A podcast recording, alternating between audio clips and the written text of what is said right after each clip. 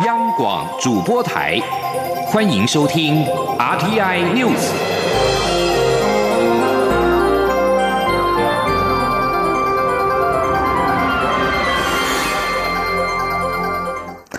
各位好，我是张旭华，欢迎收听这节央广主播台提供给您的 RTI News。为标为台湾制造的口罩输入引发民众担忧，而由于嘉利科技公司将中国制造的口罩鱼目混珠当成了台湾口罩国家队的医用口罩贩售到实名制通路，中央流行疫情指挥中心今天表示，卫生福利部最快将于两周之内强制厂商在国产医用的平面式口罩上逐片以英文钢印标示医用及台湾制，以利民众辨识，同时确保实名制口罩不会遭到冒用。记者吴丽。军报道。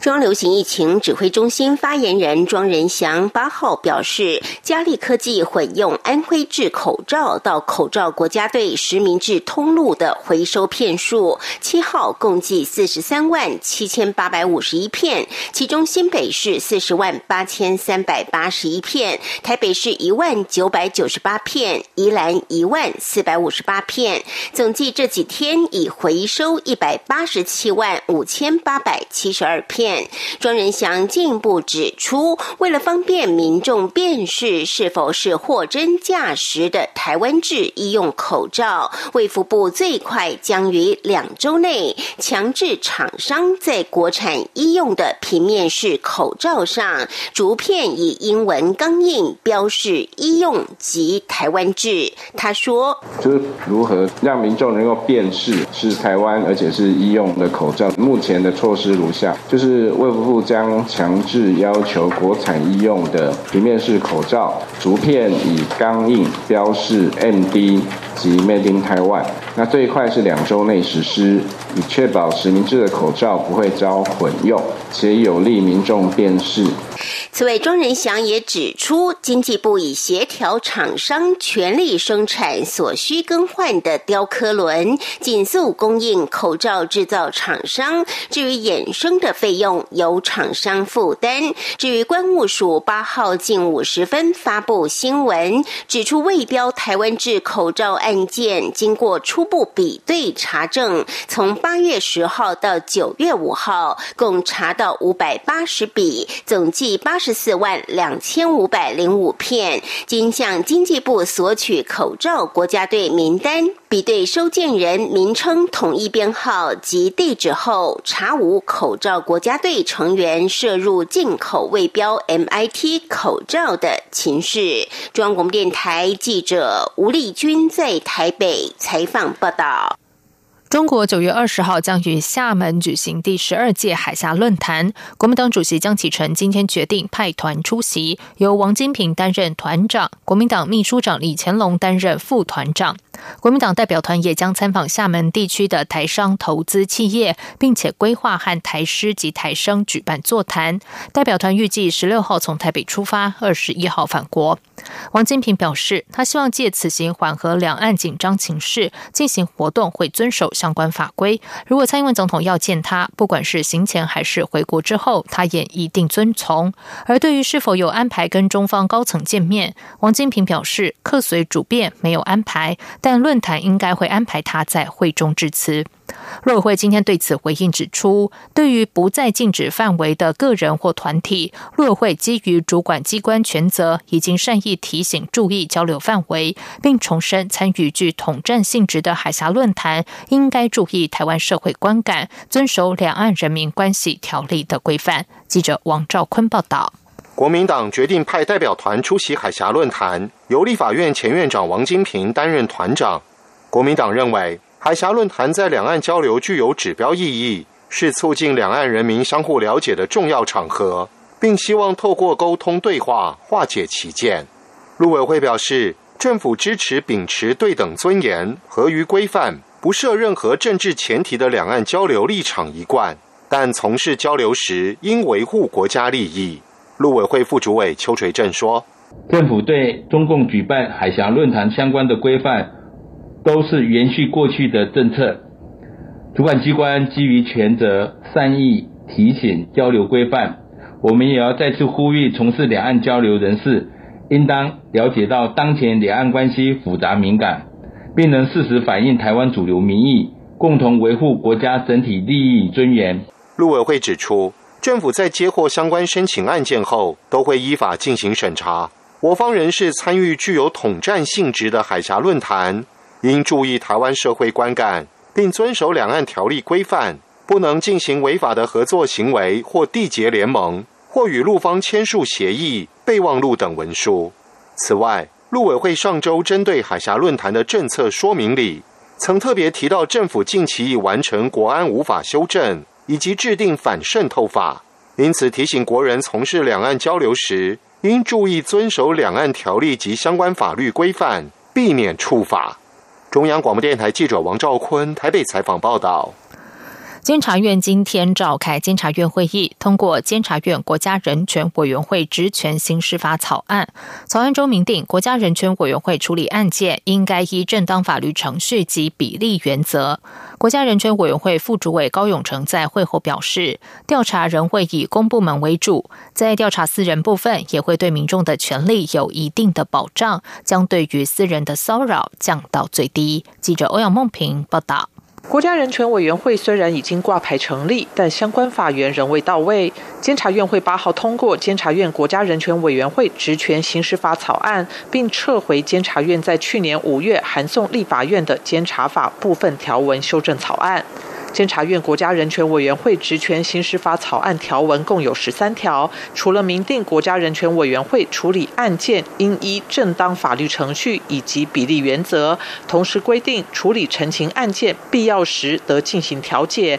依职权或陈情进行案件调查、访查或系统性之国家巡查时，得要求政府机关、司法人或私人团体协助配合。各级政府机关因涉及人权侵害事项，必要时。得协助人民提起司法救济及申请参加诉讼。人权会副主委高永成在会后指出，草案中强调处理案件应该依照正当法律程序及比例原则。院会另外通过监察法第二十六条修正草案，也做出同样的规定。这是与之前监察法修正草案版本的不同之处，显示本届监察委员对此的重视。高永成并表示，监察院调查仍以公务员居多，国家人权委员。员会在调查私人部分，对民众的权利也会有一定的保障，遵照比例原则。他说：“毕竟还是以公部门为主了，哈，私人应该是例外中的例外了，哈。那另外就是国家人权会的职权性质，本来就是会比较是一个软性的性质，我们还会定相关的子办法了，哈。不过现在的纠正纠举弹劾，当然会回到原来的。”常设委员会去，不太会不会有这个国家人权会来来进行了，所以应该是能够确实遵守到比例原则，然后对于私人的骚扰，应该是会降到最低才对了。就是真的在不万不得已的状况之下，才会呃有这样的一个一个状况。关于人权会将处理的案件类型，高永成指出，初步讨论有共识的，包括促转会无法处理的转型正义案件以及弱势族群案件。在转型正义案件部分，会与促转会协作；弱势族群部分，也会以族群平等及主流化的概念处理。中央广播电台记者欧阳梦平在台北采访报道。政府扩大开放美猪美牛进口台湾，地方政府以修订自治条例来反制。针对未来如果地方自治条例规范和中央政策相抵触，该如何处理？行政院发言人丁一鸣今天表示，中央现阶段会持续和地方政府沟通。记者王威婷报道。政府自明年元旦起开放含莱克多巴胺的美国猪肉和三十个月龄以上的美国牛肉进口台湾。面对中央政策即将扩大开放美猪美牛，地方政府决定以修改或增订自治条例的方式，规定猪肉零检出瘦肉精和制定罚则。嘉义市政府七号表示，预计下周会将自治条例修正案送市议会。若如期三读，在嘉义市检出的猪肉瘦肉精含量。即便符合中央标准，仍会被嘉义市开罚。在蓝营串联各县市市议会党团发动修改自治条例，规定猪肉瘦肉精零检出后，行政院透过多方管道与县市长沟通，并表示不会马上就走到法律攻防的地步。面对部分县市即将通过自治条例反制美猪美牛进口，未来若是地方的规定与中央抵触，该如何处理？行政院发言人丁仪明八号强调。会持续与地方政府沟通。呃，目前都还在沟通啦，嗯，我们持续沟通。农委会和卫福部近日陆续公告莱克多巴胺安全容许量以及猪肉及其产制品的标示办法。多个民间团体今天举行记者会，批评扩大开放美猪美牛，并未经过立法院同意，要求相关行政命令必须送立法院审查。对此，第一名表示，相关公告皆会送至立法院备查。若立院要改成审查，行政院尊重立法院的安排。中央广播电台记者王威婷采访报道。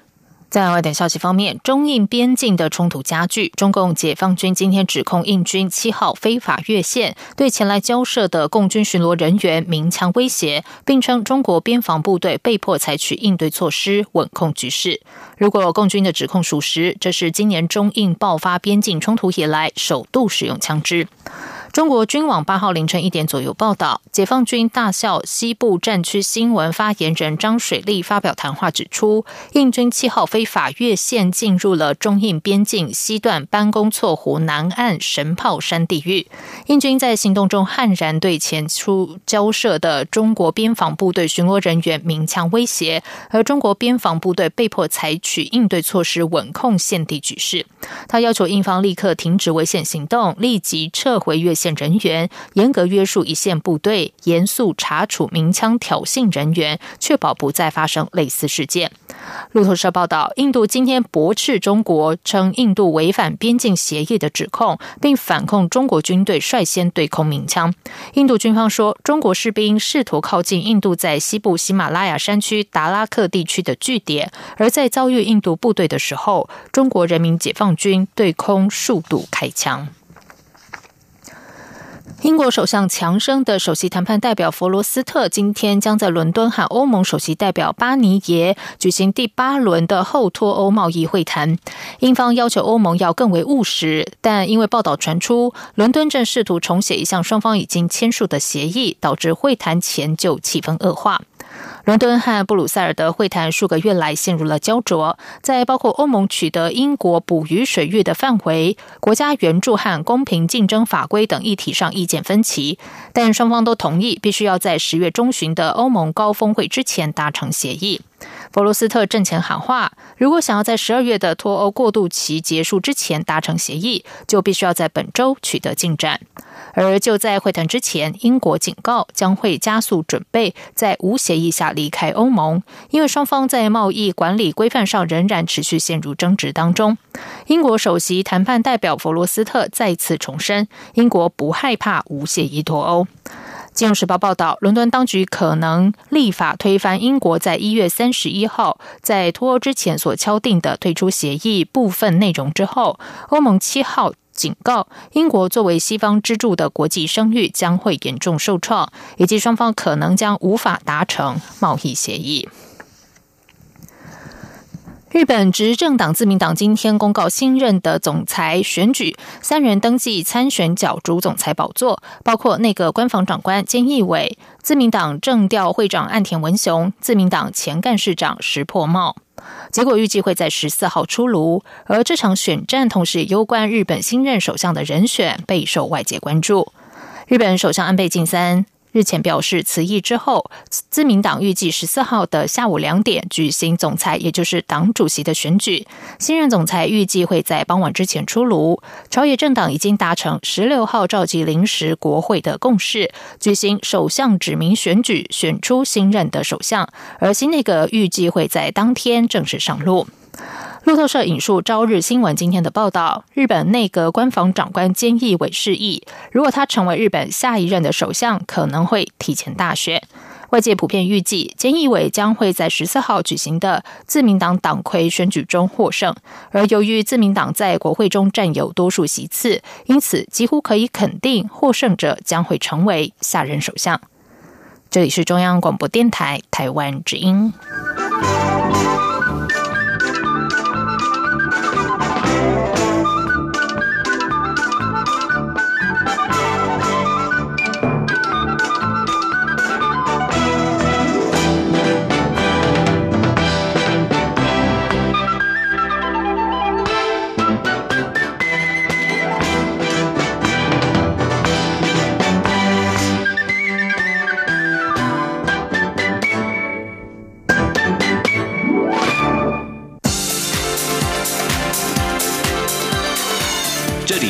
中央广播电台台湾之音，欢迎继续收听新闻。时间是十九点十五分，欢迎继续收听新闻。凯达格兰论坛二零二零亚太安全对话开幕典礼今天举行，蔡英文总统上午出席。他在致辞时说明台湾在防疫上的成功，在自我防卫上所做的努力，以及在疫后的供应链重组以及五 G 的发展。会议并且邀请到美国前国家安全顾问麦马斯特以视讯方式进行专题演讲。针对中国共产党及其人民解放军对台湾持续不断的威吓动作，麦马斯特的建议清楚明确，就是跟进蔡英文总统强化台湾防卫的努力，让中共明白，如果想将威胁付诸行动的话，绝对不会成功。美国国务院前亚太驻青罗素下午也以视讯形式参与稳定与动荡台海安全讨论会。他表示，来自中国的威胁日益升高，美国应该修复对盟友的承诺和忠诚。台湾宜持续推动经济改革，以强化和美国及其他伙伴的经济连结，因为经济和安全密不可分。针对中国强权与区域和平稳定议题，国防安全研究院国防资源与产业研究所所长苏子云今天受访表示。美国对于中共崛起会采取明确反制行动，这个讯息目前已经越来越清楚。尤其在中国军力具有攻击美国本土能力的情况之下，民主盟国共同互相合作已经是当前区域安全的重要议题。记者王兆坤报道。国防安全研究院与外交部合办凯达格兰论坛亚太安全对话，邀请美国、日本、英国、澳洲等国官员及学者。齐聚一堂，强化合作与对话，以维护并促进印太地区的和平、安全与繁荣。蔡英文总统致辞表示，没有任何国家能靠一己之力维持区域的稳定与和平，必须相互合作。印太区域内理念相近国家应采取一致策略，防止侵略行为。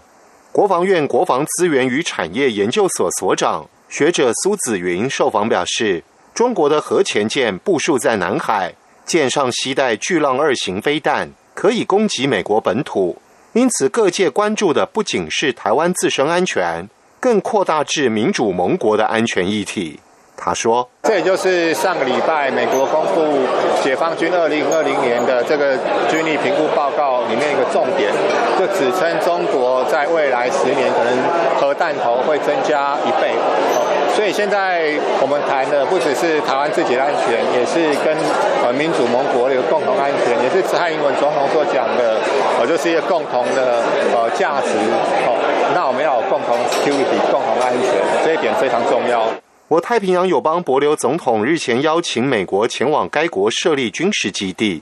苏子云分析，美军应会考虑在当地设置一个类似雷达站的电子侦搜设施，因为美国在印太区域是以海空军力为主。中央广播电台记者王兆坤台北采访报道。前瞻基础建设后续四年预算日前在立法院通过，国发会今天召开记者会指出，前瞻二点零将编列新台币五千一百亿元的预算，整体来说，轨道建设将从原本的四千两百四十一亿调降为一千九百零三亿，数位建设则从四百六十亿调升到一千三百八十二亿。国发会主委龚明鑫指出，预算如果执行完毕，推估平均将带动每年 GDP 成长零点八个百分点。记者杨文军报道。前瞻基础建设计划原本规划八年八千八百亿元，最后立法院通过约八千四百亿元。前四年，也就是二零一七年九月到二零二一年八月止，已经用了三千三百亿。立法院日前通过后续四年的经费，约剩余五千一百亿，将编列在前瞻二点零。国发会八号指出，前瞻二点零将着重在数位建设及城乡建设。若从整整体八年的预算来，看，数位建设将从四百六十亿调升至一千三百八十二亿，占比从原本的百分之五提升至百分之十六。城乡建设也从一千三百七十二亿提升至两千四百三十一亿。占比从原本的百分之十六提升至百分之二十九。国发会主委龚明鑫指出，目前前瞻一点零预算执行率约百分之九十三，已经有一些成果出来。根据智库的预测，公共建设每投资一元，将带动民间投资零点七元。推算若八年执行完毕，将带动每年 GDP 成长零点八个百分点。他说：“那一千八百亿占我们现在 GDP 大概是十九兆哈，所以大概是百分之零点九多了。那当然零点九多，因为这些。”是投资财嘛？投资财很多是很多是进口的，好，所以这个是要在创造 GDP 里面把它扣掉的，哈。所以你可以算出来，就是说，如果这样平均起来的话，一年大概可以创造的 GDP 哈，额外增加的 GDP 大概，anyway 大概是零点八或多少，哦，加加减减，哈。至于原本占比最大的轨道建设，将从原本的四千两百四十一亿调降为一千九百零三亿，占比从百分之四十八降至百分之二十三。龚明鑫指出，这并非是删减预算，主要是由于轨道建设推动期程较长，若可以在四年内完成的，就会编列在内，如花东铁路双轨电气化、台南铁路地下化等。其余轨道建设经费将回归到每年的公共建设预算。来指引，只要行政院核定过的都不用担心。中央广播电台记者杨文娟台北采访报道。行政院主计总处今天公布八月消费者物价指数 CPI，较上年同月下跌百分之零点三三，已经是连续七个月下跌。主要是因为油料费、燃气及蔬菜价格下跌所致，加上受到疫情影响，旅馆住宿费、游乐场入场费都大幅下跌，就连涨不停的外食费也仅年增百分之零点七六，是一百一十四个月以来最低涨幅。主计总处分析，尽管整体物价仍然呈现负成长，但跟疫情相关的品相，像是旅馆住宿费、旅游团费、机票的跌幅渐趋收敛，显示疫情冲击减弱，所以不用担心会有通缩。但油价相较去年仍有两成的跌幅，预估下月物价转正几率不高，但长期物价仍有机会回到正成长。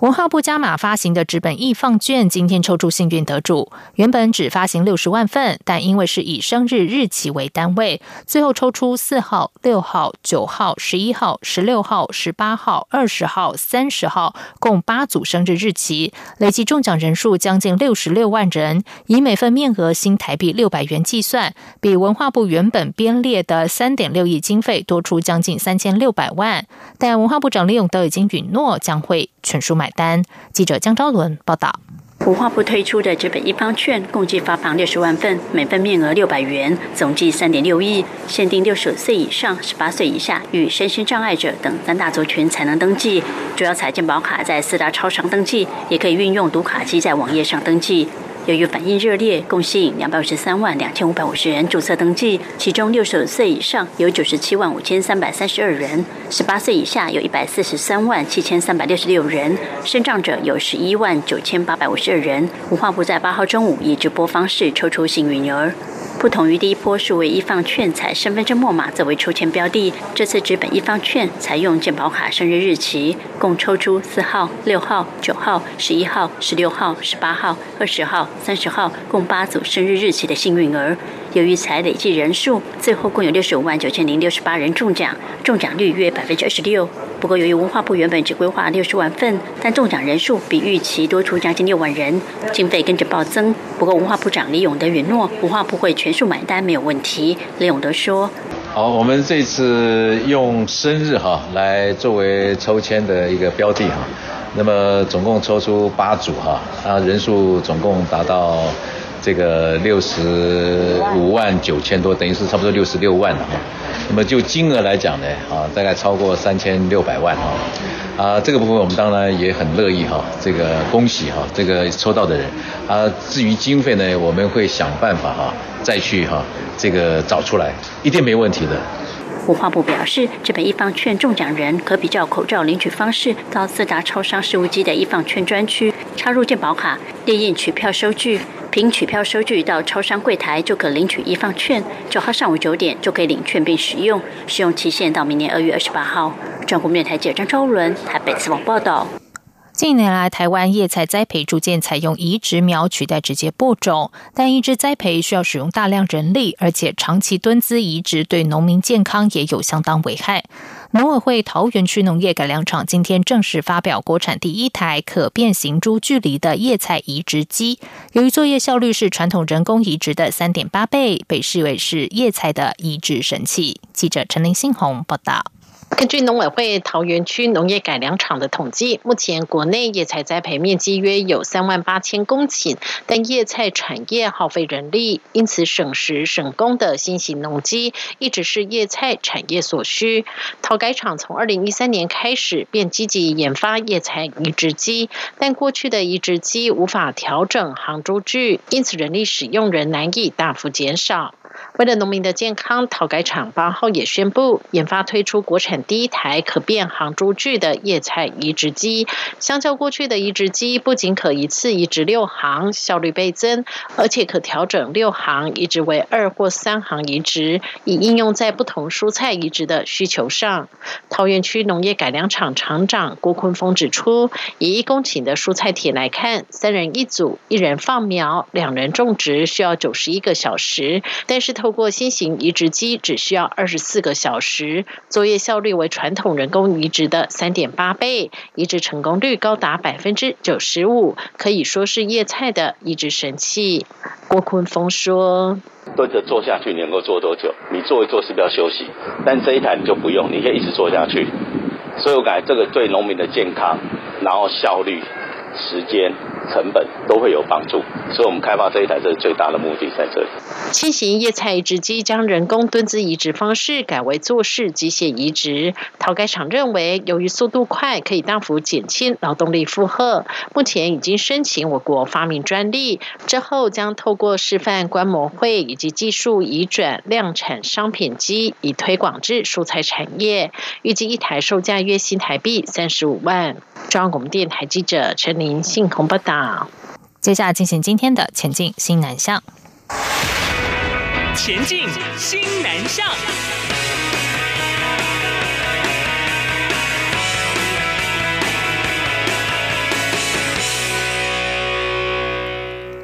随着中小学开学，许多新住民妈妈也开始上课了。新北市教育局今年和移民署共同编列新台币六百多万元，共补助六十所学校提供临时托育服务，协助三百位新住民在进修时无后顾之忧，能安心学习。记者陈国伟报道。新北市目前约有两千名新住民妈妈在各级学校的补校、进修部或成人教育班上课，其中有三百人申请托育服务。新北市教育局科长林玉婷表示，今年共补助六十所学校，聘雇八十八名临时人员，协助收托四百多名新住民幼童。这个托育补助经费哦，从一百零三年就开始陆续补助了，每一年都会依照实际上课的新住民的妈妈，他们实际的托育。需求，然后来核定学校托育补助经费。林玉婷说，各校也会针对不同年龄层的孩子进行绘本、图画、积木、认字等活动。因为有时候小朋友的那个年纪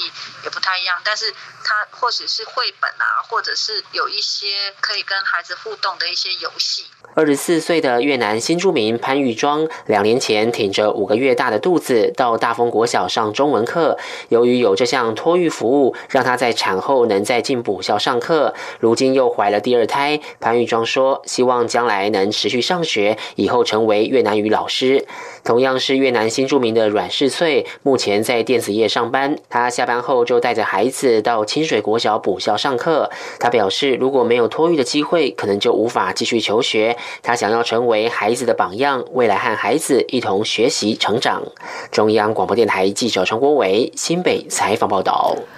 观光局创意行销台湾小镇，用车厢广告把怀旧的台湾古早味阿嬷浴缸搬进新加坡地铁，在八月底勇夺美国高峰创意广告大奖银奖的殊荣。而这个浴缸的广告在新加坡地铁车厢的展示日期是二零一九年的十月一号到十一月十一号。台湾观光局新加坡办事处主任林信任受访时表示，台湾小镇车厢广告把古早味浴室搬进地铁车厢，不仅有马赛克小石子瓷砖怀旧浴缸，也用了方形瓷砖装点花卉图腾，还有可爱的黄色小鸭玩具。车厢窗户也展现铁窗花美学，包括云形、梅花、十字和菱形等四款不同的造型。花砖和窗花呈现台湾古早味生活氛围，走入车厢就好像重返台台湾的古早岁月。以上新闻张旭华编辑播报，这里是中央广播电台台湾之音。